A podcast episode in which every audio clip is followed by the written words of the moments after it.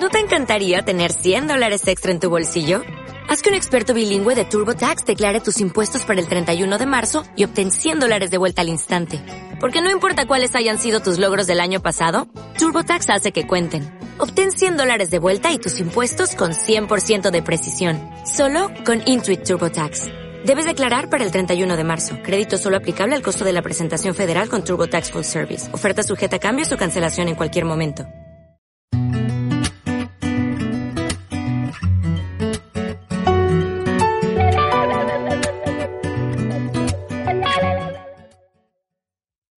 El dinero es un instrumento en nuestras manos. Es como un cuchillo de cocina. Un cuchillo de cocina es un instrumento. Los grandes chefs de cocina tienen los mejores cuchillos. Esos cuchillos parten, mejor dicho, son peligrosos porque tienen un filo. ¿Usted alguna vez ha tenido que partir la carne con un cuchillo que no corta?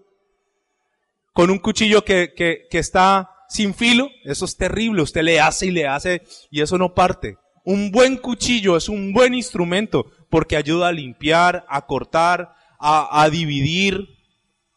Es un instrumento. Pero ese mismo cuchillo en las manos equivocadas puede dañar a una persona. O sea que un cuchillo no es ni bueno ni malo, sino el uso que se le da al cuchillo. Lo mismo sucede con el dinero. El dinero no es ni bueno ni malo, es el uso que tú le das al dinero. Mucha gente se apega al dinero, ama al dinero, eh, eh, todo se les vuelve dinero. Si no tienen dinero, se amargan. Yo quiero decirte, mira, este diciembre disfruta tu Navidad, disfruta tu familia, disfruta al finalizar el año con alegría, con sencillez, tengas o no tengas dinero.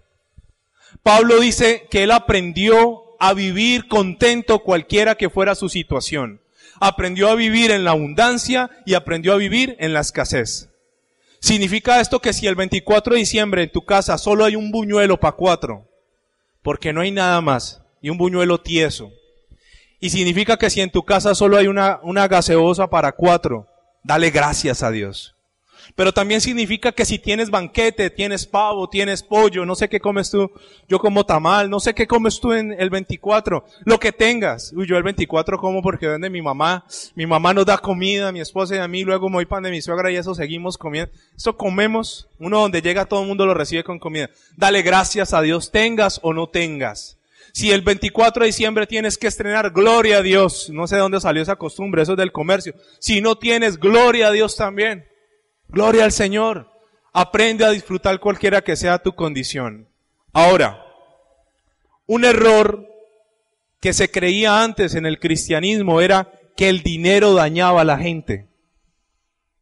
Eso era lo que se pensaba antes. El dinero, no, no, no, no, Dios, no me des dinero, porque el dinero puede dañar mi corazón.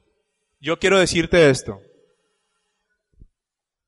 El dinero lo único que hace es sacar a flote lo que hay en el corazón de uno. Eso es lo único. El dinero saca a flote lo bueno o lo malo que tú tengas. La verdad es que el dinero no daña a nadie. Cuando una persona recibe dinero y se daña, es porque en realidad ya estaba dañado, pero no lo podía hacer porque le faltaba dinero. El dinero no daña a nadie. Si tú eres una persona correcta, cuando tengas dinero, cuando seas bendecido, cuando seas próspero, el dinero no te va a dañar. Ahora, sabiendo esto, el Señor Jesús nos enseña muchas cosas a través del dinero.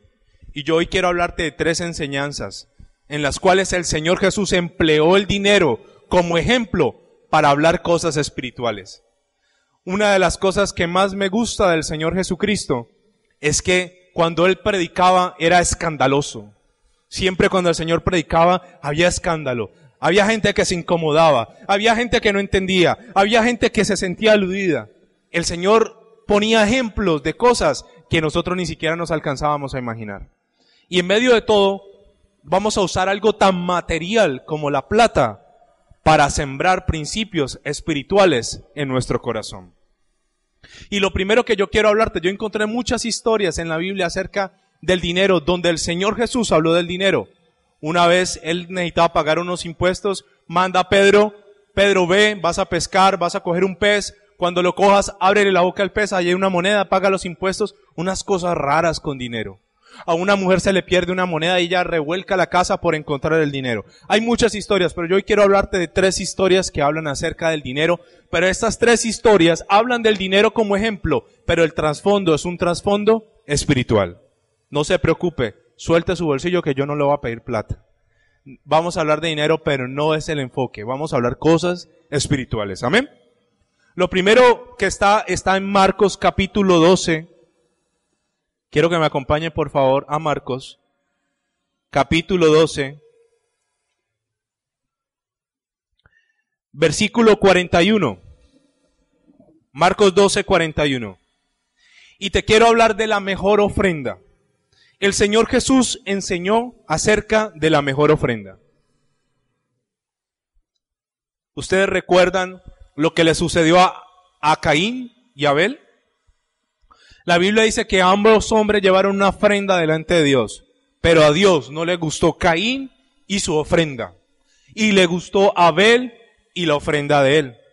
Ahora, Marcos capítulo 12, versículo 41 narra una historia fascinante.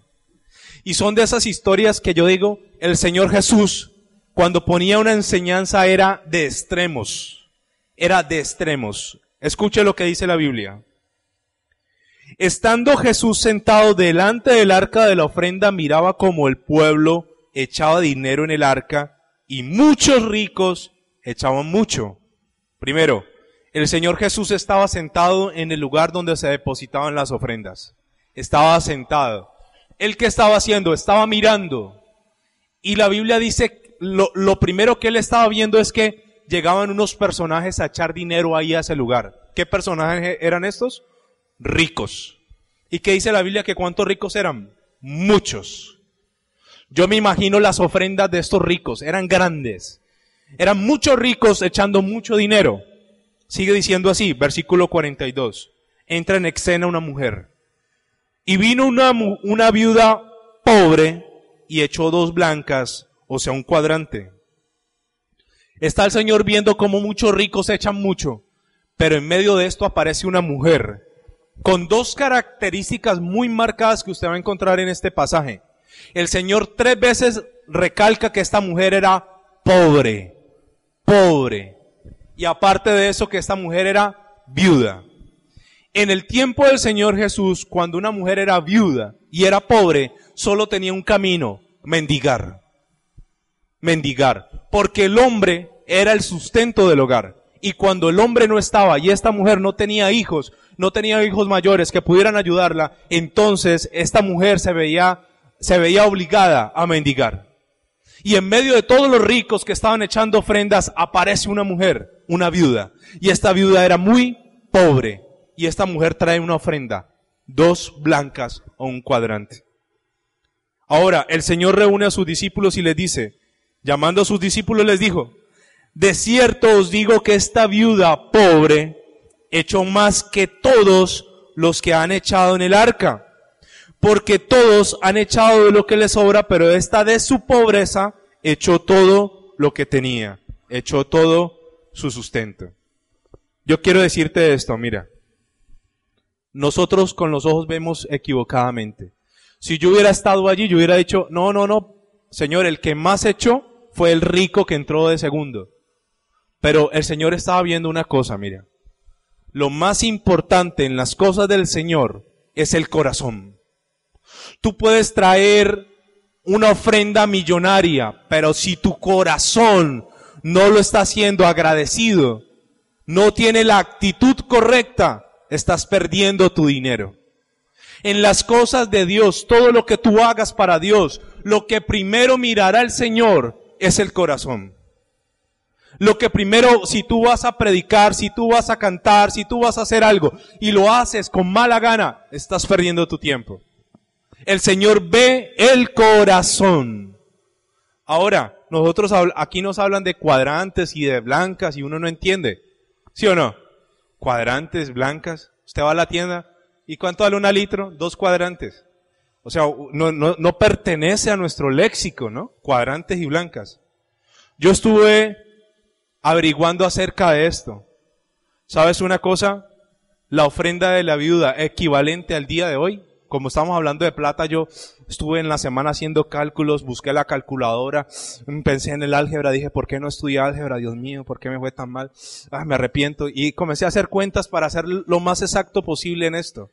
Y sabes una cosa, esta mujer echó el equivalente a un promedio al día de hoy entre 15 centavos de dólar a medio dólar. O sea, los dejé en la misma porque, ¿a cómo es que está el dólar? ¿A cómo es que está? Están haciendo a 1800. El dólar está a un promedio de 1800 pesos. La mitad de 1800, ¿cuánto es? ¿Ah? ¿Ah? 900. ¿Y la mitad de 900 cuánto es? ¿Ah? O sea que esta viuda cogió y dijo, yo tengo como, como mil pesos. Entre 450 a 900 pesos fue la ofrenda de la viuda. Imagínense, 450 pesos echó esta viuda y el Señor está hablando de su ofrenda, está diciendo, ella echó más que todos. Y todos decían, pero ¿por qué? Por una sencilla razón. Segunda de Corintios 9, 7 dice, cada uno de como propuso en su corazón, no con tristeza ni por necesidad. Escucha esto tan poderoso, porque Dios ama al dador alegre. ¿Qué dice la Biblia que hace Dios cuando ve un dador alegre? ¿Qué hace? Lo ama, lo ama. La Biblia dice, no des con tristeza, no des porque necesitas. Cuando tú des, hazlo de corazón. ¿Y sabe qué provocó esta viuda? Que Dios la amara. Cuando tú haces algo con amor, Dios te devuelve amor. Amén. Dice la Biblia en el versículo, en el versículo 44, él explicándole a los, a los discípulos que no se la habían pillado por qué ella había echado más. Versículo 44, eh, porque todos han echado de lo que les sobra. Qué fácil es dar lo que a mí me sobra. Qué fácil es que alguien vaya a mi casa y yo le digo, mire, ¿sabe qué? Yo le doy esta ropita que ya no me pongo, me sobra. Qué fácil. Qué difícil es que tú tengas solo una ropa, una, una muda, una, una pinta y tú le digas, ¿sabe qué? Esta es la única camisa, te la doy con amor. Ahora, ella no daba de lo que le sobraba. Mire lo que dice el Señor. Pero esta, de su pobreza, echó todo lo que tenía y añade todo su sustento. O sea, era lo único que ella tenía. Ya no tenía más. Ella no tenía en la casa guardado. Ella no tenía en el banco guardado. Ella no tenía, ese era su sustento. Tenía mil pesos. Decía, tal vez esto es el, el, el, pan de 500 con el tinto para almorzar hoy. Era su sustento. Pero ¿sabes qué provocó esto? Que Dios la viera con amor. Yo estoy seguro, la Biblia no dice nada de esto. Pero yo estoy seguro que cuando esta mujer salió de dar, Dios le dio mucho más. Porque Dios no la iba a dejar sola. Porque Dios ama al que da con amor. Yo quiero decirte en esta hora de la mañana, no consiste en la cantidad, consiste en el corazón. Por eso el Señor pone un, ejemplo, tan extremo, muchos ricos versus una viuda pobre. O sea, él, quiso enseñarnos una verdad poderosa. No importa si no tienes, no importa, siempre tienes.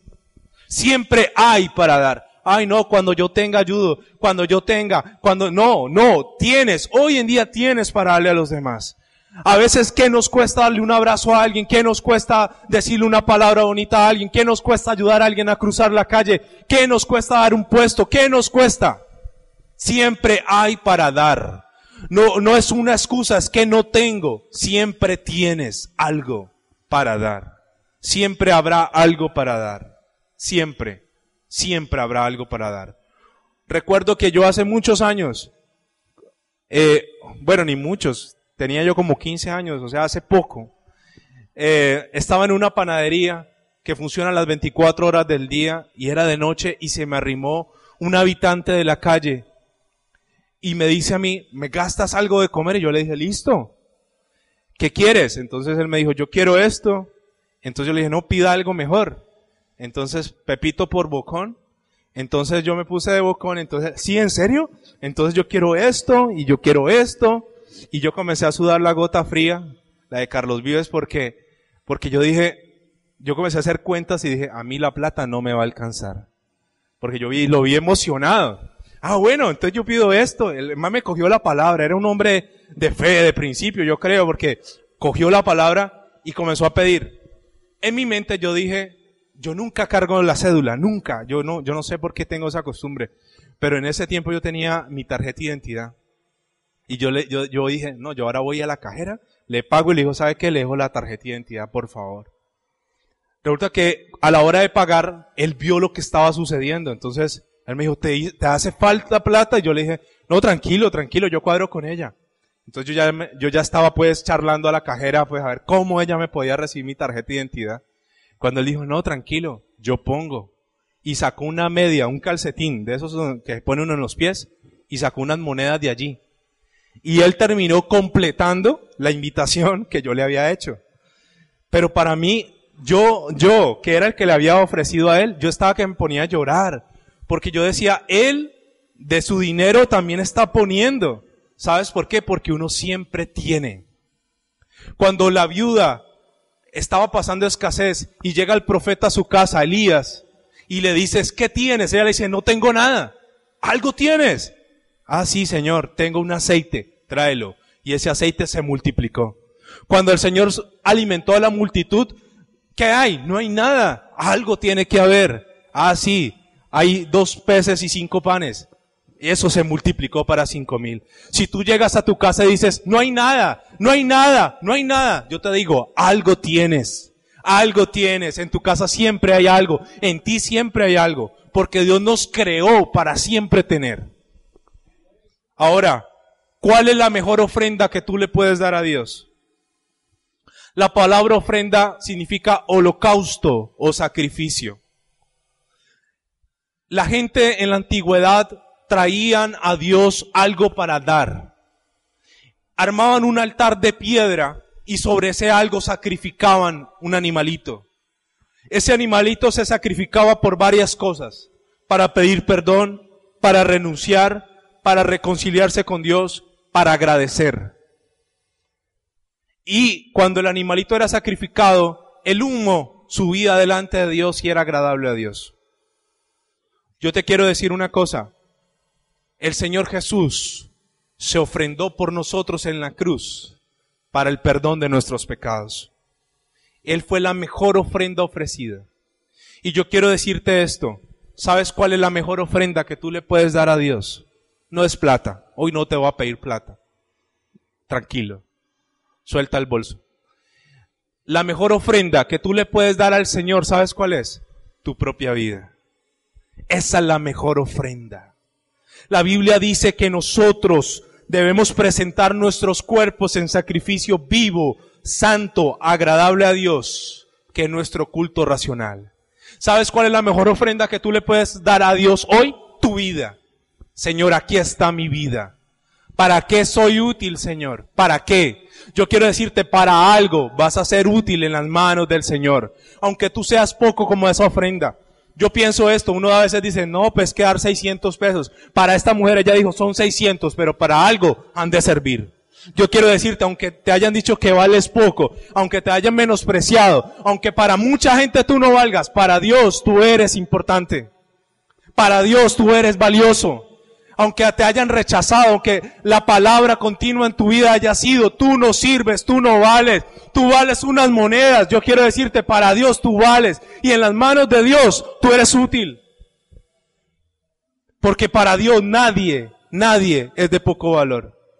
Nadie, nadie. Nosotros con nuestros ojos juzgamos y decimos, este es importante, este, este no vale. ¿Sabes qué? Para Dios es diferente. Lo segundo que quiero hablarte de la Biblia es el agradecimiento. Normalmente los seres humanos somos buenos para pedir y malos para agradecer. Pero a Dios le gusta la gente agradecida. Diga conmigo, a Dios le gusta la gente agradecida. Y yo soy una persona agradecida. Amén. Usted es una persona agradecida. Yo recuerdo una historia y yo gracias a Dios Tengo muchas historias por contarles. Hace muchos años empezamos un negocio con mi esposa. Y cuando yo buscaba un local, yo le decía a Dios que el propietario del local sea una persona cristiana. Y efectivamente Dios me dio un local y en ese local monté un negocio. Y como todo negocio, tuvo sus buenas y tuvo sus malas. Y la propietaria de ese local er, era una señora cristiana, una señora ya de edad. Y yo quiero decirte, ella se, se llamaba Tila Molano. Dios me honró con la bendición de tener a esta señora cerca, porque cuando nos le atrasábamos, cuando no le podíamos pagar puntual, ella siempre estaba ahí tranquilos, tranquilos. Siempre, siempre estuvo allí, siempre nos ayudó, siempre nos dio la mano. Nosotros nos fuimos de ese local al pasar los años, pero con mi esposa nunca, nunca nos olvidamos de ella, nunca. Y cada cumpleaños, cada cumpleaños siempre le llevábamos flores, siempre. Íbamos y le llevábamos flores. Y le decíamos gracias, gracias por lo que hizo hace cuatro años, gracias por lo que hizo en ese tiempo, gracias y no dejamos de ser desagradecidos. ¿Sabes una cosa? Eh, no dejamos de ser agradecidos. Hay mucha gente que nos ha bendecido a nosotros, pero nos hemos olvidado de dar gracias. Hay mucha gente que en un momento de crisis, en un momento de enfermedad, en un momento de dificultad, en un momento que estuviste preso, que estuviste mal, alguien tuvo la bondad de estar contigo y nos olvidamos de eso. Normalmente los hijos solo ven lo malo en los padres, pero no agradecen lo bueno. Normalmente nos olvidamos. A veces una persona nos sirve un año entero, pero un solo día que esa persona estaba de mal genio, un solo día que esa persona no te atendió, no te ayudó y no te dio la mano, olvidamos todo lo bueno que hizo. ¿Sabes qué quiere Dios? Que tú seas una persona agradecida. Que tú agradezcas, Señor, gracias. Sí, Señor, gracias. Gracias, me acuerdo de tal persona. Yo creo que tú hagas memoria de alguien que en algún momento te, te bendijo y te ayudó. Y yo quiero que ahí donde estás tú le digas a Dios, cierra tus ojos y dile, Señor, yo bendigo a Julano de tal, Señor, porque en, un momento difícil de mi vida esa persona me ayudó, me extendió, así hubiera sido una libra de arroz, un pan, una palabra, un dinero, una visita. Bendice a alguien en esta hora de la mañana, bendice a alguien, dale gracias a Dios por la vida de esa persona.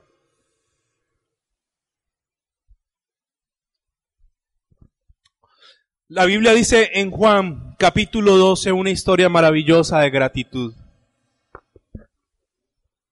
Juan capítulo 12 habla de una historia poderosísima, poderosísima, hermosa. El Señor Jesús, dice la Biblia, que seis días, versículo 1 del capítulo 12, seis días antes de la Pascua vino Jesús a Betania, donde estaba Lázaro, el que había estado muerto y a quien había resucitado de los muertos. El Señor Jesús llega a un lugar llamado Betania y en Betania vivía uno de los mejores amigos del Maestro, Lázaro. Qué importante es tener amigos. Qué importante. Qué importante es tener buenos amigos.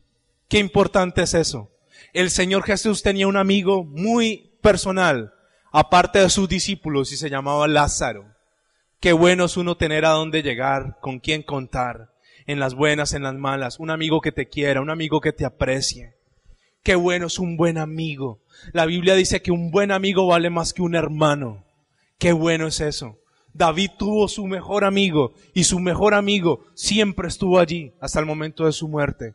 Yo tengo varios amigos, yo te puedo decir, yo conozco mucha gente, pero de esos amigos yo te puedo decir que me caben en la palma de la mano aquellos que yo considero mis verdaderos amigos. Y dentro de ellos tengo un amigo que si yo le digo, mira, yo estoy en un problema, necesito que te vengas ya, hay 20 hombres armados, me están amenazando, ese amigo llega por mí. Ese amigo llega por mí. No lo piensa dos veces. Jesús tenía un buen amigo, Lázaro. Y la Biblia hace claridad de esto. Lázaro había muerto y el Señor lo había resucitado. Ahora, versículo 2. Y le hicieron una cena, una, allí una cena. Marta servía y Lázaro era uno de los que estaba sentado a la mesa con él. Le hicieron una cena en honor al Señor, en gratitud. ¿Por qué? Porque él había resucitado a Lázaro. ¿Sabes una cosa? Cuando tú puedas honrar a alguien, honralo. Una forma de agradecerle a alguien algo es invítalo a comer, invítalo a cenar, tráelo a comer. Al Señor le, le hicieron una invitación, ven a comer a nuestra casa. Estamos agradecidos contigo. Y aquí entran dos personajes en escena, Marta y María. María no es la madre del Señor. Esta María es la hermana de Lázaro. Lázaro tenía dos hermanas, Marta y María. Ahora, entra en escena eh, Marta, que dice que servía a la mesa, pero María estaba esperando algo para hacer con el Señor. Devuélvete por favor un capítulo al 11 y, y lee conmigo este versículo, versículo 21, 11, 21.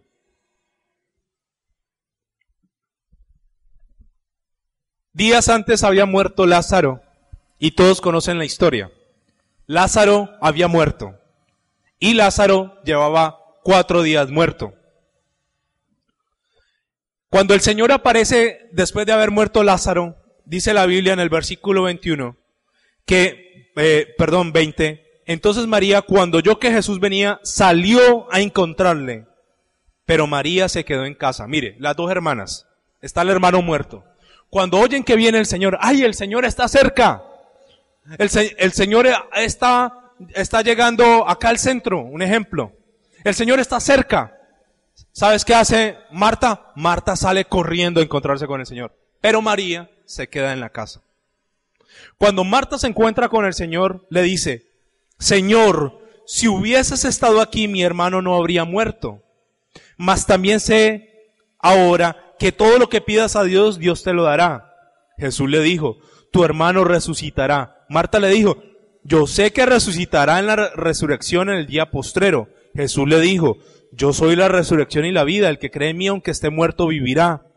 Y todo aquel que vive y cree esto no morirá eternamente. ¿Crees esto? Le dijo, sí Señor, yo he creído que tú eres el Hijo, el, el Cristo, el Hijo de Dios, que has venido al mundo. ¿Sabes una cosa? Marta sale al encuentro del Señor con reproches. Señor, si hubieras estado aquí, mi hermano no hubiera muerto. Señor, ¿por qué tardaste? Señor, Señor. Y él comienza a explicarle cosas, pero ¿sabes qué? Marta no entendía. Marta no entendía. A veces cuando a nosotros nos ocurren cosas difíciles, le preguntamos a Dios y Dios trata de explicarnos, pero ¿sabes una cosa? No entendemos. Le decimos a Dios, ¿por qué a mí, Señor? ¿Por qué me pasa esto? Y a veces Dios se toma la molestia de explicarnos, pero no entendemos, porque somos como Marta.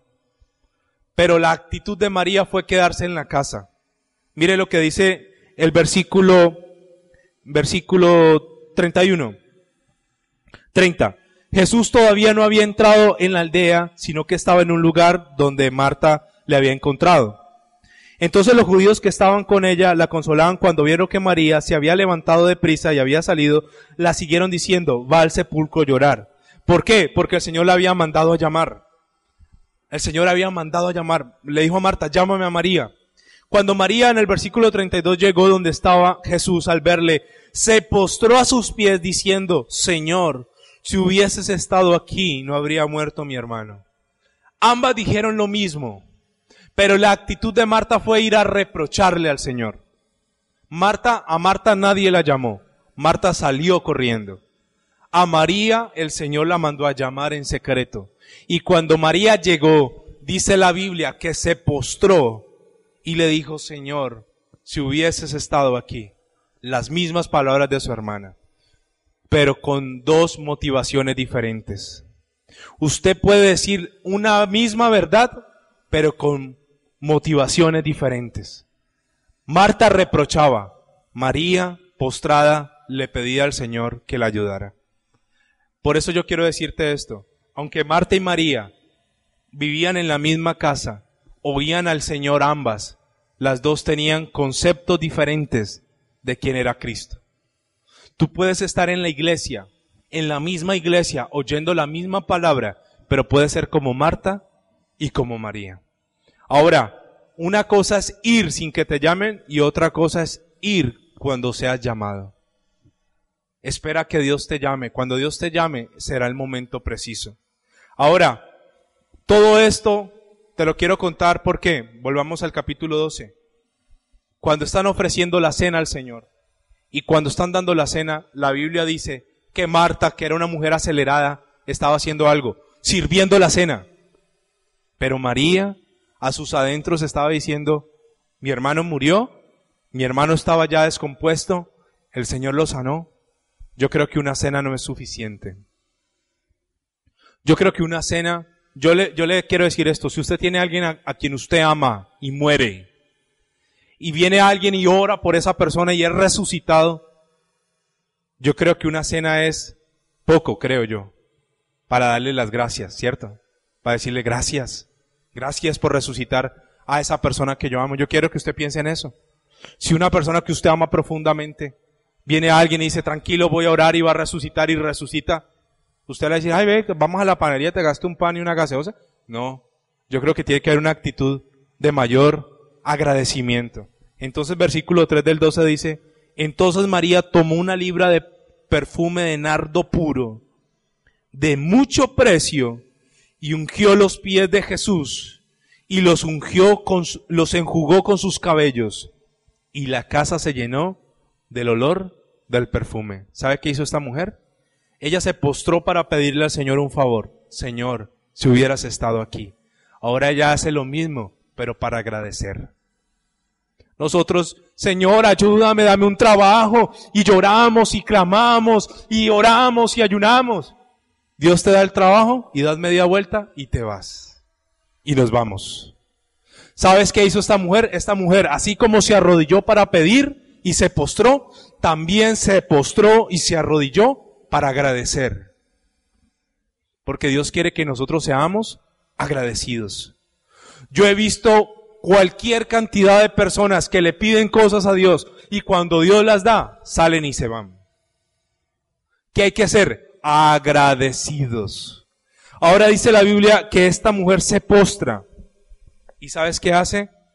Derrama un caro perfume. Cuando tú sigues leyendo, Judas se enoja y dice, ¿por qué? ¿Por qué se derramó este perfume? Este perfume costaba 300 denarios. Como estamos hablando de plata, y yo, yo no sabía cuánto eran 300 denarios, los hice al cálculo. Un denario era lo que se ganaba un jornalero o un obrero por un día de trabajo. Eso era un denario. Un denario era el salario de un día de un obrero. Traducido al día de hoy, un denario está entre 15 mil y 20 mil pesos, que eso es lo que se le paga hoy en día a una persona mínimo por un día de trabajo, 15 mil pesos. De 15 a 20 mil pesos. Ahora, el perfume que María derrama delante del Señor era un perfume de una libra. ¿Usted ha visto que los perfumes vienen por onzas? Y cuando uno tiene un perfume fino, uno medio se echa para que no se le gaste. Y las abuelitas, a mí me da risa porque regalarle perfume a la abuelita es perder la plata porque ellas no se lo echan. Bueno, doña Rosa sí se lo echa. Pero pero de resto las abuelitas guardan los perfumes hasta que se dañan. Usted cuando tiene un perfume fino y le dice a un amigo, te vas a echar un poquito, estás pensando, pero que no abuse, ¿no? Porque el amigo llega se echa por todo el cuerpo, se baña con el perfume fino. Ahora, los perfumes vienen en una medida que se llaman onzas, ¿sí o no? El de esta mujer era de una libra. Y yo quiero decirte una cosa, costaba 300 denarios. 300 denarios al cambio, al día de hoy, si lo pagamos a 15 mil pesos sería 4 millones y medio de pesos. Pero si lo pagamos a 20 mil serían 6 millones de pesos. Un perfume de 6 millones de pesos. No era cualquier cosa. Y las mujeres que les encantan los perfumes, yo creo, yo creo que María dijo, el Señor viene, pero algo tengo que darle. ¿Qué le doy? ¿Qué le doy? ¿Qué le doy? El perfume un perfume de 6 millones. ¿Sabe, ¿Sabe el equivalente a este perfume? ¿Sabe a qué equivalía en ese tiempo? A un año de trabajo de una persona común y corriente. O sea, María no escatimó en darle lo mejor al Señor. Ahora dice la Biblia que María viene y se postra a los pies del Señor y hace dos cosas. Lava sus pies. ¿Y sabe con qué los lava? con sus cabellos y con qué más? Con sus lágrimas. Esta mujer estaba tan agradecida por ver a su hermano vivo que se postró y empezó a llorar y a lavar los pies del Señor. Hay una costumbre en los tiempos del Señor y era cuando alguien llegaba a tu casa, tú mandabas a uno de tus siervos o esclavos a que le lavara los pies. ¿Por qué? Porque en el tiempo de antes las calles no eran pavimentadas como ahora y la gente andaba en sandalias. Significa esto que los pies de alguien eran polvorientos, sucios. Yo no sé si existían corta uñas en ese tiempo o no sé cómo se cortaban las uñas. Pero yo me imagino que cuando no se podían cortar las uñas, pues obviamente las uñas estaban llenas de qué? De mugre. Y yo no sé si había talco, y yo no sé si había pecueca, y yo no sé si habían buenos o malos olores en ese tiempo. Pero limpiar los pies era un trabajo humillante, incluso para un siervo. Mandarle a limpiar los pies a otro era una cosa humillante. Era humillante. No era, ay, yo le limpio los pies a la visita, mamá. No. Era una cosa humillante, incluso para un esclavo. Pero esta mujer no pensó en eso. Y esta mujer no llevó agua para lavarle los pies al Señor. Sus lágrimas y su cabello lavaron sus pies. Y lo segundo que hace esta mujer es, después de lavar sus pies, los unge, no con aceite, sino con un perfume costoso. Con un perfume costoso. Yo quiero decirte esto, ella se humilló, pero no se humilló para pedir, se humilló para agradecer. ¿Sabes una cosa? Yo te voy a decir esto. Yo estoy tan agradecido con Dios. Porque cuando Dios llegó a mi vida, yo tenía miles de problemas. Cuando Dios apareció en mi vida, yo luchaba con miles de cosas. Cuando Dios llegó a mi vida, llegó en el momento preciso. Yo estoy seguro de esto. Si el Señor no hubiera tenido misericordia de mí, yo dos cosas sé que sería hoy en día yo sé que andaría en las calles con un costal o estaría muerto por mi carácter. Pero un día Dios apareció en mi vida. Un día Dios llegó. Un día Dios comenzó a cambiarme. Un día Dios no sé qué vio en mí. Y yo vivo tan agradecido con Dios. Por eso cuando yo voy en la calle, yo veo muchachos tirados en el piso, me veo a mí mismo cuando yo estaba así, cuando yo estaba en la mala, Qué bonito es recordar de dónde te ha sacado el Señor. Qué bonito es decirle, ¿sabes qué Dios? Aunque ahora no tenga todo lo que quiero, no soy la persona que yo era antes. No sé qué sería mi vida si tú no hubieras llegado. María se postró. ¿Cuál es el mejor regalo que tú le puedes dar a Dios hoy? Tu gratitud. Ser agradecidos. Decirle gracias. Gracias. Postrarte delante de Él y decirle gracias. Y no llorar por necesidad, sino decirle lloro agradecido contigo, Señor. Lo tercero que quiero hablarte acerca del dinero está en Mateo 25, 14. Mateo capítulo 25, verso 14. Esta es una historia bien conocida por todos ustedes también. Se llama la parábola de los talentos. En la parábola de los talentos habla de un hombre que tenía tres siervos. Y dice así, porque el reino de los cielos es como un hombre que yéndose lejos llamó a sus siervos y les entregó sus bienes. Y uno, y a uno le dio cinco talentos y a otro le dio dos y a otro uno a cada uno conforme a su capacidad, y luego se fue lejos. El que había recibido cinco talentos fue y negoció con ellos y ganó otros cinco talentos. Asimismo, el que había recibido dos, ganó también otros dos. Pero el que había recibido uno fue y cavó en la tierra y escondió el dinero de su señor. Después de mucho tiempo, vino el señor de aquellos siervos y arregló cuentas con ellos un señor muy rico tiene tres siervos y a cada uno le da dinero. Esta es una parábola que habla de principios financieros, de plata. Y a cada siervo lo llama y le dice, Julano, venga, yo le voy a dar a usted cinco talentos, a otro le dio dos talentos y a otro le dio uno. Dice la Biblia según la capacidad de cada uno. La Biblia cuando empieza a narrar este, este, pasaje dice que el reino de los cielos es semejante a esto que les voy a explicar aquí. Dios a cada persona le da una capacidad diferente. Diferente. Cada persona tiene talentos, tiene dones, tiene cualidades que otro no las tiene igual. El problema de nosotros es no entender para qué fuimos creados y para qué somos buenos. El problema está cuando yo me meto a hacer algo a lo que yo no soy bueno, a lo que yo no fui llamado. Por ejemplo, yo soy negado para bailar. Yo cuando, incluso antes de conocer al Señor y que rumbeaba, supuestamente, tronco, tieso. Cuando me metí a la iglesia, y yo ya era novio de Marcela, un día a mí se me ocurrió la fabulosa idea de meterme al grupo de danza de esa iglesia. No, qué boleta. Todo el mundo me miraba rayado porque yo hacía trazar toda la coreografía. Toda la coreografía porque yo no cogía un paso. ¿Por qué? Porque eso no es mi talento. Usted póngame a cocinar, a mí se me quema el agua. No es mi talento. Pero póngame a hacer otras cosas. Yo soy bueno para otras cosas. Tú eres bueno para otras cosas. Pero cuando tú te comparas con otros, piensas que tú no sirves para nada. Para algo eres bueno. Para algo tú fuiste diseñado. Tienes que encontrar para, el éxito consiste en que la persona encuentra para qué es bueno y trabaja hasta alcanzarlo. Hay gente que es muy buena para cosas. Hay gente que es buena para las, mi esposa es buena para las matemáticas. A mí me, para mí las matemáticas están endemoniadas. A mí no me gustan las matemáticas.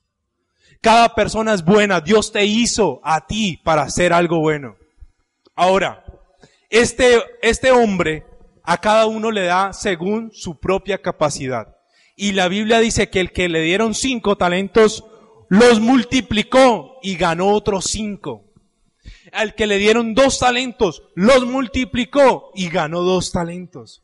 Pero el que le dieron un solo talento tuvo miedo, hizo un hueco, lo enterró y no ganó nada. Mire lo que sigue aquí, versículo 20 eh, 19. Después de mucho tiempo, o sea, mucho tiempo, tardó el Señor en venir de aquellos siervos y arregló cuentas con ellos. Y llegando el que había recibido cinco talentos, trajo otros cinco talentos, diciendo, Señor, cinco talentos me entregaste. Aquí tienes, he ganado otros cinco talentos sobre ellos. Y su Señor le dijo, bien, buen siervo y fiel, sobre lo poco ha sido mucho, sobre lo mucho te pondré. Entra en el gozo de tu Señor. Llegando también el que había recibido dos talentos, dijo, Señor, dos talentos me entregaste. Aquí tienes, he ganado otros dos talentos sobre ellos. Su Señor le dijo, bien, buen siervo y fiel, sobre poco has sido fiel, sobre mucho te pondré. Entra en el gozo de tu Señor. Y ahora viene el que le sale con las del chavo del ocho. Pero llegando también el que había recibido un talento dijo, Señor, te conocía que eres hombre duro, que ciegas donde no sembraste y recoges donde no esparciste, por lo cual tuve miedo y fui y escondí tu talento en la tierra. Aquí tienes lo que es tuyo. No, él dijo, no la hice. No, pues, no, yo sí enterré, yo sí no fui como los otros. Respondiendo su señor le dijo, siervo malo y negligente. Sabías que ciego donde no sembré y que recojo donde no esparcí. Por tanto, debías haber dado mi dinero a los banqueros y al venir yo hubiera recibido lo que es mío con los intereses. Paremos allí. El siervo malo hace algo en tierra. Y el Señor cuando lo llama le dice, tú eres malo y tú eres negligente. Mire, hay gente que su talento lo ha enterrado. Lo ha enterrado. ¿Sabe cómo mira Dios a la gente que entierra sus talentos? Como negligentes. ¿Sabe cuál es un sinónimo de negligencia? Perezoso. Ahora el Señor le dice, siervo malo, ahora serás arrojado, yo no sé qué, a las tinieblas y tal. Yo no entendía todo este escándalo, ¿no? Yo decía, uy, pero pobrecito ese man, bueno, sí, pues cometí un error. Hasta que me di a la labor de estudiar acerca de los talentos. Y yo quiero hablarte de los talentos un talento es aproximadamente seis mil denarios.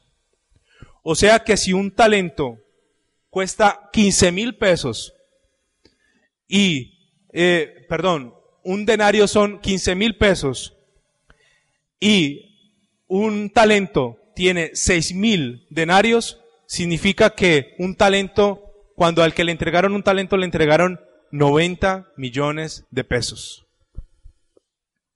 Si lo ponemos que un denario costaba 20 mil pesos al cambio de hoy, entonces un talento costaría 120 millones de pesos. ¿Qué te quiero decir con esto? Al que menos le dieron, le dieron 90 millones de pesos. Y 90 millones de pesos es plata. Que a usted alguien venga y le diga, vea, le doy 5 mil, póngalos a trabajar. No, pues que 5 mil pesos, ¿para qué sirven? Pero que alguien le diga a usted, yo le doy un plante de 90 millones de pesos, ¿eso es qué? Plata. Plata. Al que le dieron 5 talentos, ¿sabe cuánta plata le dieron en total? 450 millones de pesos. Al que le, al que le dieron 5. ¿Y sabe cuánto ganó este man? Otros 450 millones de pesos. Al que le dieron dos talentos le dieron 180 millones de pesos. ¿Y sabe cuánto ganó? Otros 180 millones de pesos. El de cinco talentos entregó 900. El de dos talentos entregó 360 millones de pesos. Y no te estoy hablando del baloto. Es plata. Para el que le entregaron 90, dijo, 90 me entregaste, 90 te doy. ¿Usted cómo se sentiría si usted pone tres empleados y a uno le da 90 y le entrega 90? Y a uno le da, le da 450 y le entrega 900. ¿Sabe una cosa? El mejor siervo multiplicó 10 veces más que el peor siervo. Y yo quiero decirte esto. Cuando tú tienes talentos y los usas, Dios te va a dar más. Dios te va a dar más.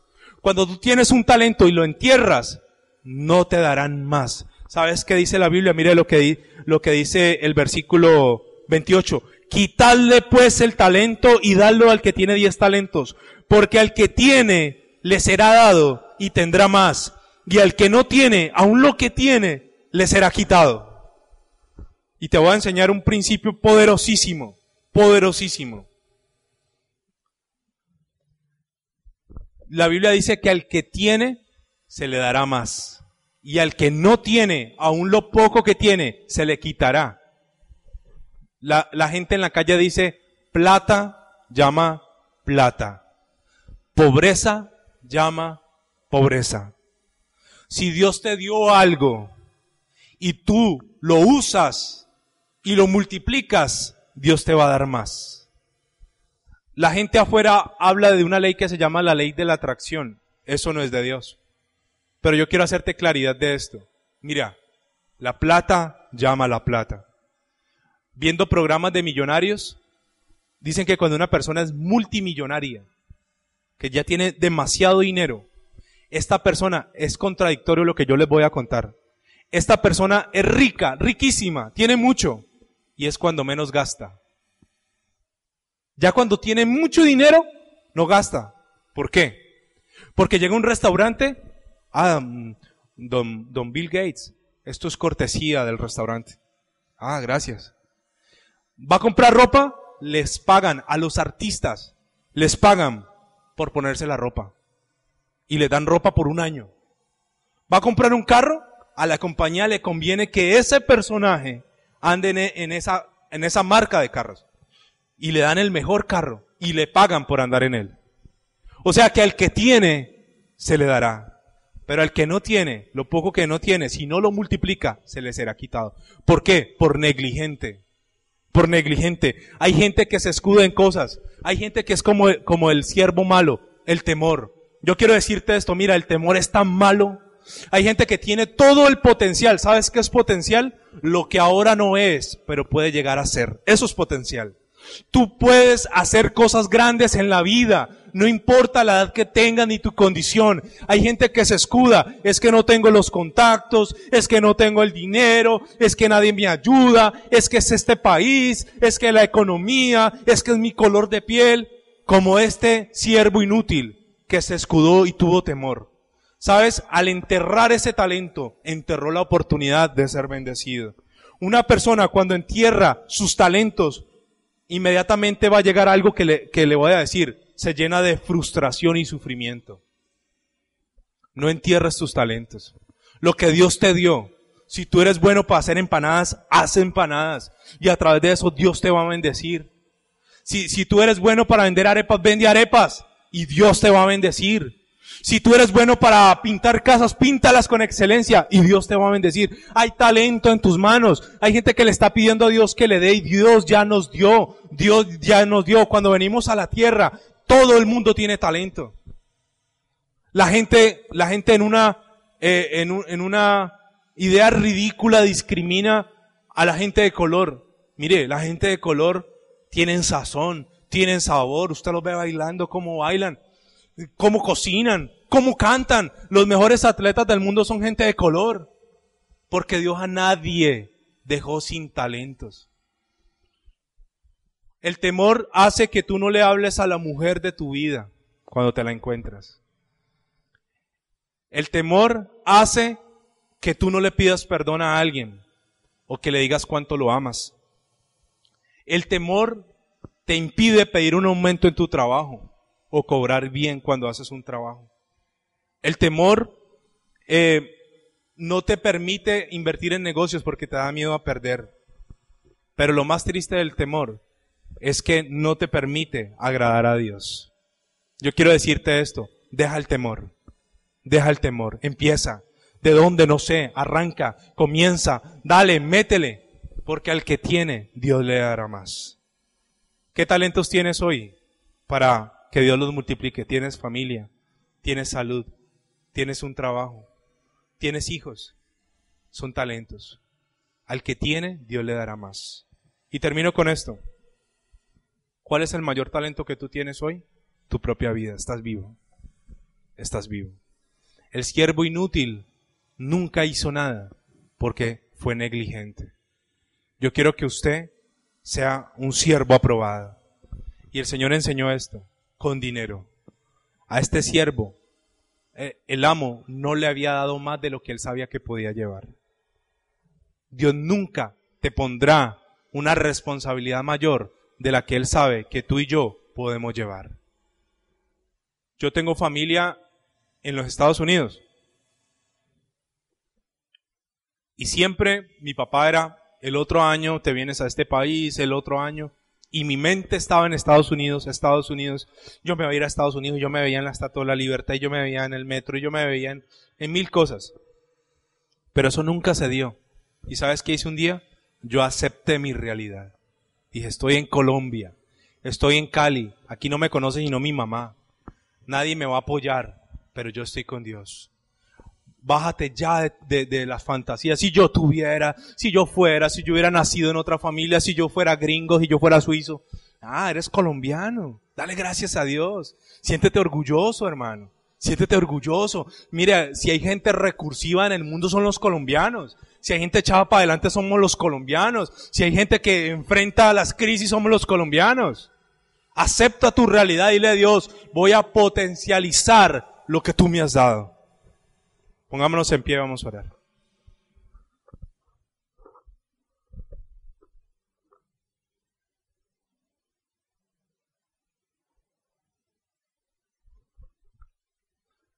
Hoy vamos a tener tres cosas delante del Señor. Tres cosas.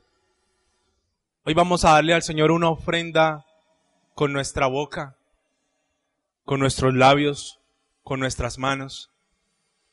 Hoy vamos a ser agradecidos con Él y hoy vamos a pedirle perdón si hemos desaprovechado los talentos que tenemos. Yo quiero decirte en esta hora de la mañana, tú vales, tú eres importante, tú eres valioso. En tus manos Dios puso todo para que tú salgas adelante. Todo. Dios te hizo bueno. Dios te hizo bueno para ciertas cosas no te compares más. Ahí con tus ojos cerrados yo quiero que hagas tu propia oración y que le digas al Señor, Señor, yo quiero agradecerte por todo, Señor, lo que has hecho por mí hasta ahora. Yo quiero agradecerte, Señor, porque un día me recogiste, me adoptaste y porque has venido en un proceso de cambio en mi vida, Señor. Yo recuerdo, Señor, que cuando yo era joven y era un joven desadaptado, La gente que me conoció en ese momento no daban nada por mí. Fruto de mi rebeldía, de mi grosería, fruto de mis conflictos interiores, yo le hice daño a mucha gente. Y esa gente sí que no daba nada por mí. En mi casa tenía miles de conflictos y problemas. Ahí tampoco daban nada por mí. Con mis amigos yo era ejemplo para lo malo y los incitaba a cosas malas. Ellos no daban nada por mí tampoco, Señor. Pero un día llegaste tú a mi vida, Señor. Y aunque para mí ser cristiano era lo más absurdo del mundo, porque mi situación en ese momento era de tinieblas, tú me rescataste, Señor. Y yo nunca en mi vida quiero olvidarme, Señor, de dónde me has sacado, Señor. Tal vez aquí hay gente que dice, yo crecí en el Evangelio y yo no sé qué es el mundo. Con mayor razón Dios te evitó las heridas y las cicatrices que produce andar en el mundo. Porque allá afuera la vida es a otro precio. Porque allá afuera la vida es cruel. Porque allá afuera cuando tú abres tu corazón te lo pisotean. Porque la gente solo está esperando cómo saca provecho de ti. Cómo roba de ti cosas. Porque allá afuera la gente tiene un interés material. Y a veces no es un interés verdadero en el ser. Si tú nunca conociste el mundo, siéntete honrado y privilegiado. Porque Dios te evitó todo ese dolor. Tú no te alcanzas a imaginar el dolor de la gente que hoy en día está encerrada en un cuarto drogada. Porque no quieren volver a su realidad, porque la droga es un escape. Un escape momentáneo, una realidad que cuando se termina la droga, la realidad sigue estando allí y peor. Hasta ahora hay gente encerrada en un cuarto, en un lugar, drogándose, porque su vida se siente que es un asco porque se sienten los más fracasados, los más, los más inútiles. Tú no te alcanzas a imaginar qué es para tantas niñas y mujeres entregarse a hombres buscando solo una pizca de amor y de aceptación. En este momento hay muchas mujeres y muchos hombres haciendo cosas malas. Y cuando uno hace cosas malas, te lo digo yo porque lo hice. Al final de hacer lo malo solo viene un sentimiento de culpa, de remordimiento, de suciedad, de tristeza, de vacío. Oh Señor, cuán agradecidos estamos, Señor, por habernos rescatado nosotros, Dios. Señor, tú conoces cuántos enemigos tenía yo, Señor, por mi carácter, cuánta gente eran mis enemigos, pero la Biblia dice que cuando uno está contigo, aún a mis enemigos haces estar en paz conmigo. Señor, tú sabes que yo no me amaba. Tú sabes que yo no me apreciaba, no me valoraba y por eso me destruía, Señor. Cuán agradecido estoy, Señor, de que hayas sanado mi corazón, Señor. De que me hayas establecido en mi corazón una correcta autoestima que no tenía. Tú sabes que en ti encontré el amor que no me dieron en mi casa. Tú sabes que en ti encontré la sanidad para las heridas de mi corazón.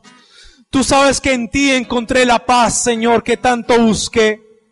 Tú sabes que en ti encontré la felicidad que no encontré en la rumba, ni en, las, ni en los vicios, ni en las mujeres, ni en el dinero, Señor. Tú sabes que mi corazón contigo, Señor, encontró el reposo que tanto anhelé, Señor, y hoy estoy muy agradecido contigo por eso, Señor. Quiero pedirte que nunca me olvide de ser agradecido, de agradecerte, de agradecerte porque no sé qué tuviste en mí, Señor, no sé, no sé, solo sé, Señor, que estaría perdido ahora, estaría perdido, estaría perdido, estaría metido hasta el cuello en el lodo, Señor, estaría hundido, estaría en lo más bajo, en lo más sucio, Señor, pero tú metiste tu mano, tú metiste tu mano y me sacaste, Señor, me sacaste, me limpiaste, Señor, me purificaste, Señor, creíste en mí, me apoyaste, has estado conmigo aun cuando he fallado, has estado conmigo, Señor, en los malos momentos, has estado conmigo en la adversidad, has estado conmigo cuando todos huyeron y me dejaron solo, has estado conmigo cuando nadie ha creído, Has estado conmigo, Señor, cuando me ha faltado el dinero. Has estado conmigo cuando me han amenazado. Has estado conmigo, Señor, y no me has dejado, Señor, y quiero agradecerte por eso. Has estado conmigo, Señor, y tu bendición se ha derramado sobre mi casa y mi familia. Una bendición que yo no merezco, pero que por amor me la has dado, Señor. Señor, destruiste mis conceptos equivocados que tenía de mi propio ser, Señor. Yo creía que no valía, que no servía, que no era bueno, que, que todo lo que cogía lo dañaba. Yo creía que todo lo que emprendía fracasaba, Señor. Pero tú me devolviste la fuerza y el aliento para seguir adelante, Señor. Y yo hoy quiero darte gracias porque tu palabra dice que de lo vil y lo menospreciado del mundo escogiste tú para avergonzar a lo sabio y a lo recto. Yo quiero darte gracias, Señor, por creer en mí. Quiero darte gracias por, por todo lo que has hecho por mí, Señor, y a favor de mí, Señor. Y hoy quiero ofrecerte mi vida como sacrificio, Señor. No hay mejor ofrenda que mi propia vida. No hay mejor olor fragante que mi adoración y mi alabanza que nace de lo profundo del corazón. Señor, gracias Dios porque aunque nos hayan dicho que no valemos, porque nos hayan dicho que valemos unas pocas monedas, para ti somos muy valiosos, Señor, y yo hoy te bendigo, Señor. Ahora ayúdame a desarrollar los talentos, Señor, a no enterrarlos, a no esconderlos, a multiplicarlos, Señor. Multiplica nuestros talentos, porque al que tiene se le dará más. Yo quiero que me des más. Y para que me des más, es necesario multiplicar estos cinco o estos dos talentos o este un solo talento que tengo. Quiero ser multiplicador, Señor. Yo declaro sobre tu vida que tú serás multiplicador. Yo declaro en esta mañana que tú serás fructífero. Yo declaro que florecerás. Yo declaro que todo lo que toque en tus manos florecerá y se multiplicará. Yo declaro que lo poco que tus manos tengan así sean dos peces y cinco panes, alimentarán a multitudes en el nombre de Jesús. Yo declaro que siempre hay, que siempre tienes, que siempre en ti hay algo para darle a la gente. Yo declaro que darás y por causa de lo que des vendrá más multiplicado a tu vida. No retengas lo que tienes, no lo escondas, no seas egoísta, no seas miserable, no seas mezquino ni tacaño. Da y se os dará, dice la Biblia. Da más, dale más a los demás, dale más, dale más y más vendrá a tu vida. Y yo declaro sobre ti en el nombre de Jesús que en estos dos meses que faltan para que se acabe este año, tú florecerás, tú reverdecerás, tú te multiplicarás, tú crecerás, será ensanchada tu casa, será ensanchado tu trabajo, Dios abrirá puertas. Yo declaro que Dios está contigo y que lo que tienes en tu mano para lo que eres bueno, Dios lo usará para bendecir a miles de personas. Miles de personas serán bendecidas por el talento que tú tienes. Y yo te doy gracias, Dios. Porque una característica tuya es que tú eres justo. Y sería injusto que algunos tuvieran y otros no. Aunque todos no nacimos con dinero, aunque todos no nacimos en un hogar rico, aunque todos no nacimos en una familia prestigiosa, todos tenemos dones, porque venimos del mismo Padre que eres tú.